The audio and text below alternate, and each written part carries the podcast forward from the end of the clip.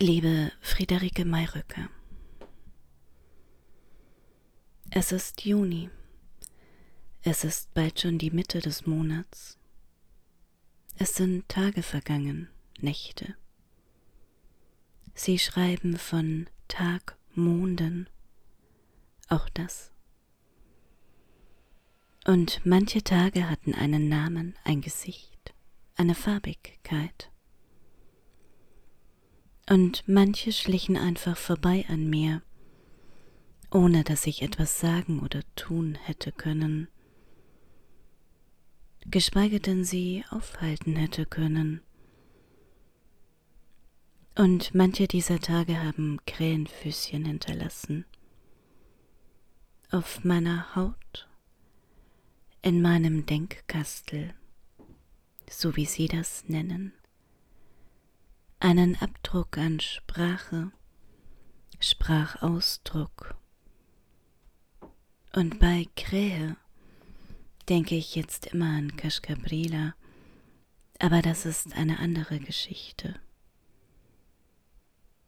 Denn jetzt sitze ich hier. Es ist Juni, es ist bald schon die Mitte des Monats.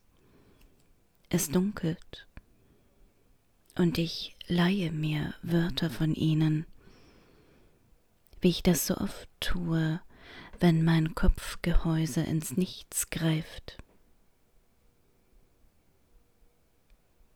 Ihren Wörtern aber wohnt so etwas Eigenes inne, eine Neigung, eine Zugewandtheit ins Verdichtete, so eine Zähigkeit, egal wie oft ich sie lese, die Eintragungen, Notizen, den Wildwuchs ihrer Sprache, so ein Hinauswachsen aus sich selbst, ein Lugen in des anderen Sein, in des anderen Sprache. Ich sitze am äußersten Rand eines Astes, schreiben sie, und manchmal, wenn ich in ihren Texten lese, zerfällt mir die Zeit. Und aber ich bleibe ja hier und sammle, sammle weiter, sammle Wörter als Trost oder weil ich nicht anders kann. Sie schreiben, Wolkenbruch, es hat in die Hand geregnet wie Wechselbad, Wildwuchs der Sprache. Und mein Hirn wildert, wildert durch ihre Texte, mein Gehirn geht auf Fingerspitzen, auch das schreiben sie, und dieser Tage lese ich nur noch in diesem einen Text. Das Herzzerreißende der Dinge. Ja. Und sie schreiben auch, ich lehne mich mächtig gegen den Tod auf. Und man muss überhaupt in Wachsamkeit leben. Und manchmal würde ich am liebsten in der Wachsamkeit ihrer Texte leben, würde mich dort einnisten, gleichsam auf Fingerspitzen, mich zwischen Zeilen legen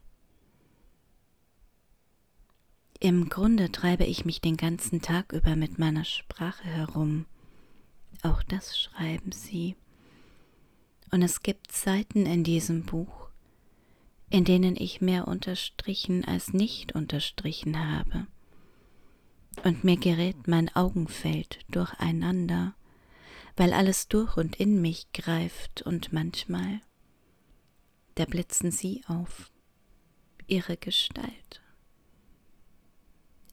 im Greenstadel etwa. Das ist lange her. Zu einer Zeit, als ich noch in Wien studiert habe.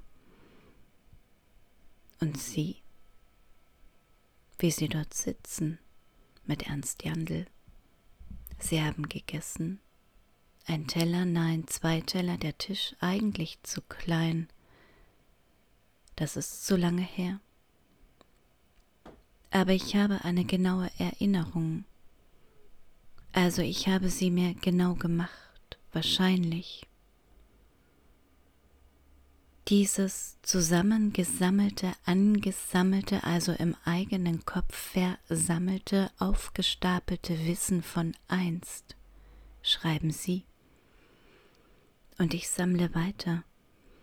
Das ist ja so, ich sammle Wörter, was soll ich auch machen in diesen Momenten, in denen mich keiner sieht, in denen ich Hohlraum, mir selbst eine Höhle bin, vor der eigenen Leere hin und wieder erschrecke, manchmal, so ist das ja,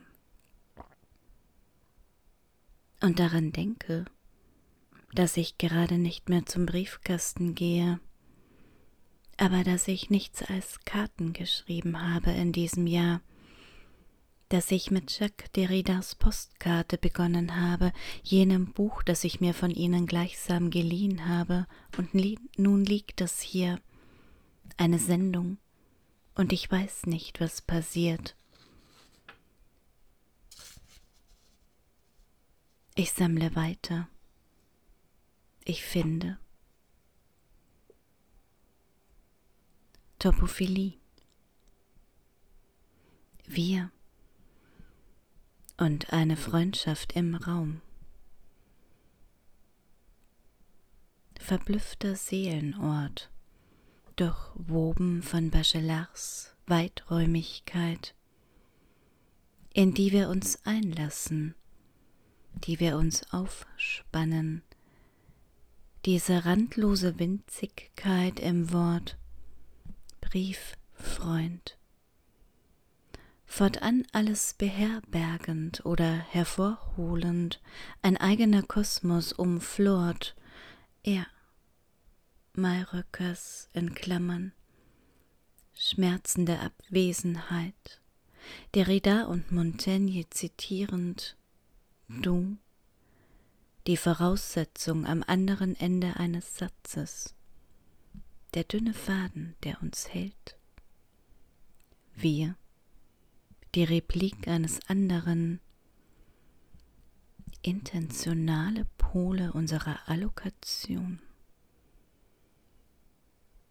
Ins Momenthafte gedrungen, unsere Gegenwärtigkeit im Schreiben, die Briefe ein Speicher, ein gemeinsames Dach. Und verlieren uns doch.